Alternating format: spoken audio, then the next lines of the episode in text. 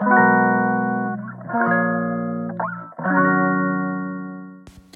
い皆さんこんにちは。本日で35回目の放送となります。本日は瞑想の良さとそれをやってみた結あ効果っていうのを、えー、皆さんにお話ししたいなと思います。と私ですね瞑想を最近やっていましてで、えーとまあ、始めたきっかけっていうのは一番最初ですねそもそも直感力を鍛えたかったっていうのが一番最初あのやろうかなって思ったきっかけでした。でえっと直感力ねなんで鍛えようと思ったかっていうとなんかあのすごくねあの後悔した出来事があったんですよ。あのなんかすごくあの自分がねあのその友達っていうかあのすごく近しい人と話してた時になんかその人の言動でなんかすごくん？って思うところがあったんですけどなんか自分の直感としてねあなんかおかしいなって思うことがあったんですけどそれを口にしなかったんですよその本人に伝えなかったんですよ。なんか自分の理性がなんかちょっと邪魔していやでもそうじゃないかもなとか自分の経験とかなんかそういうなんかちょっといらぬ配慮というか、まあ、そういうのがなんかいろいろ出てきてしまってあの言わなかったことがあったんですけどそれをね後になってすごく後悔したっていうことがあってで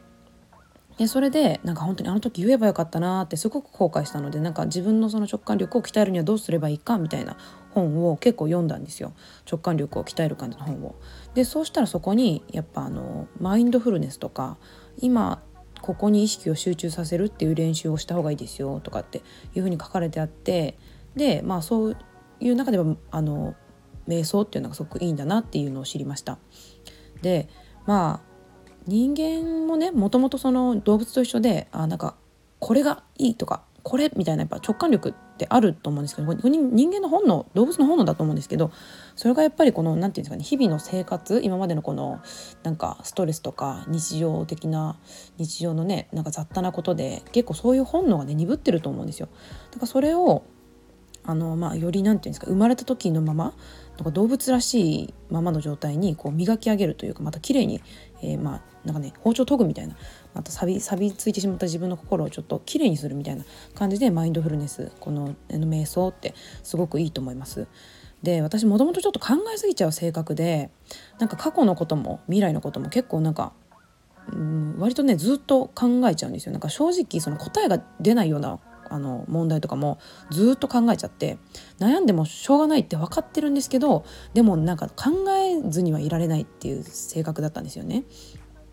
でも正直そのいろんな問題の中であの自分じゃ解決できない問題っていうのもあるじゃないですか。えっと、それは自分の課題じゃないっていうようなこともありますよねこう他人の問題っていうかあの問題の中にいろんな問題があって自分が努力すればどうにかなる問題と自分がかあのやらなきゃいけない問題ではないことってありますよね。なんか友達の、ね、こととかなんかパートナーのこととかあの自分が考えなきゃいけない問題じゃないのに考えてしまうことってなんかあると思うんですよ身近皆さんもね身近な方がもしなんかトラブル抱えたりとかしたらそういうことってあるんじゃないかなって思うんですけど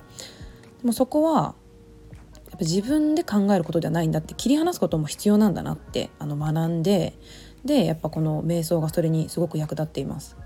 で私ねあの考えすぎて結構眠れない人だったんですよ、まあ、今もちょっとねそうそうなんですけどあのベッドに入ってもずっと考えちゃって、まあ、例えばなんか悩み事とかでもそうなんですけどなんかビジネスのこととかねなんか今その自分がやってることであこうしたらいいかなああしたらいいかなみたいに考え始めるとベッドに入ってもねもうずっと考えちゃって なんかひどい時はねもうなんか3時間とか4時間とかずっとなんかベッドに入ってももうもう目目がランランとしたままなんか起きてるんですよね。でこれはちょっとあかんなと。思ってやっぱ、ね、寝なきゃいけない時って寝なきゃいけないじゃないですかなんかその睡眠の大切さを学んだ時にそれすごく思ったんですけどやっぱ睡眠時間も確保しなきゃいけないんであの考える時間も大切なんですけどそれと同じぐらいやっぱりその休息頭を休息させるのもすごく大事なんでやっぱ寝るっていうのもすごく大事なんですよだからでその睡眠導入をちょっと楽にするためにあの瞑想を取り入れようというのも理由の一つとしてありました。でねあの私が、えっと、以前多分習慣の本をあの習慣化の本をご紹介したと思うんですけど確かこの本の中に書かれてあったことだと思うんですけど瞑想をあのする時間がある一定量を超えると一定あのたくさんね毎日瞑想したりとか習慣的に瞑想したりとかするとあの自分のマインドコントロールをする能力が上がるってあの聞いたんですよ。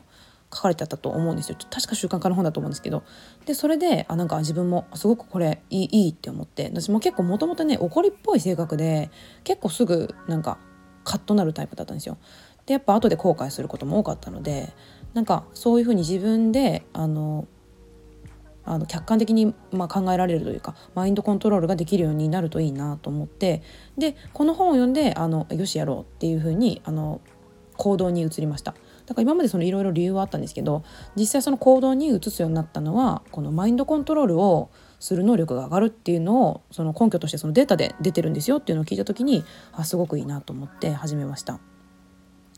で、えっと、実際ですね瞑想をするようになってちょっとね何ヶ月だったかちょっと覚えてるんですけどもう半年以上はやってると思いますね瞑想し始めて。でこの瞑想するようになって、えっと、どうなったかというとまああのね最初の目的通りあの睡眠に入るのがあの前よりすごく楽になりました。短時間で眠れるようになりました。あのまあ、今まではね1時間2時間ずっとあの寝られなくてベッドでうんうんって寝返り打ってる時間すごく長かったのが結構当たり前だったんですけどこう瞑想するようになってやっぱりあのよし寝るぞってこう自分でなんかこう眠りにコミットするっていうかっていうふうにあのできるようになったのであの頭の中でごちゃごちゃごちゃごちゃってこういろいろあのなんかテーブルの上になんかいろんな物事が並べられてる状態みたいなのがなくなるこうザーってこう全部机の上片付けるみたいな風にできるようになってあの睡眠が、え、しやすくなりました。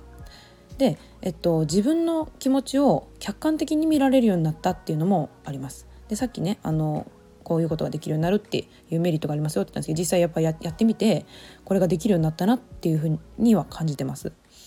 あのまあ、マインドコントロールが上手くなったかなというふうにも思ってます。まあ、なので怒る回数も減ったと思いますね。で今まではやっぱり あの、まあ、身近な人とかね、まあ、友達としてもそうなんですけど特にあの家族とかすごく自分の身近な人に対して、まあ、甘えもあって結構すぐねあの悪態ついちゃうっていうかなんか結構嫌なこと言っちゃうとかあの怒っちゃうことも多かったんですけどあのいや待って待ってとその自分の家族に対してでもあのこの家族が、えっと、自分がやってくれたことはどうしてこういうことをやってくれたのかなってこう一回なんていうかな思い返す時間を取れるようになったというか一回クールダウンしてあの別にあの相手だってあの自分を邪険にしてこういうことしてるわけじゃないよねみたいにこう考え直せるようになったのがあのすごくあの得られた自分のあのメリット瞑想のメリットだなと思ってます。で今まではその怒る一回怒ってで怒り続けてる時間が結構長かったんですよ。なんかもう考える癖がすごく強いんでなんであんなことされたんだとかずっと考えちゃったりとかしてでイライラしてるし続けてる時間が長かったんですけどそのイライラしてる時間がめっちゃ短くなったとは思います。だから今でもやっぱカッとなることはあるんですけどあのやっぱそ一一時的にはカッとなってもこうクールダウンする。いや待て待てってこう考え直したりその怒っちゃった後でもなんかずっと怒ってるってことはなくなりましたね。うん、一回勝って怒るけどあのその後はあの、まあ、冷静に考えられるようになったと思います。はいでまあ、ここまでねあの紹介してみてあのちょっと興味持たれた方もいるんじゃないかなと思うので実際ですね自分がどういうふうに瞑想をやってるかっていうのを、えっと、ちょっと紹介したいと思います。で私は先ほども言ったようにあの眠るために 瞑想をやってるんであの眠る前にやりますベッドの中に入ってで寝転がってあのすごくリラックスした状態でやるんですけどあの瞑想ってあの呼吸に意識を集中させることなんですよ主に。であの最初本読んだ時もその本の中にもガイドとかがあるのでその本のガイドとかでやったりとかもしたことあるんですけど本はあの読まなきゃいけないじゃないですか。で本読むっていう動作は結構この目を集中させてちょっとなんかあのリラックスできないので私はあの音声とか YouTube で、えっと、のガイドを聞きながら瞑想を、えっと、し始めました。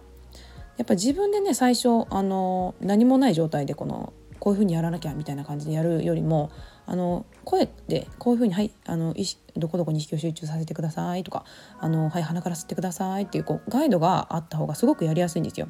で YouTube にあのいくつかすごくいいあのそういう眠る前瞑想みたいなあの動画アップされてますのであのお気に入りの方のあの動画を見つけてあのぜひ一度やってみ見られてはどうかなと思います。やっぱりあの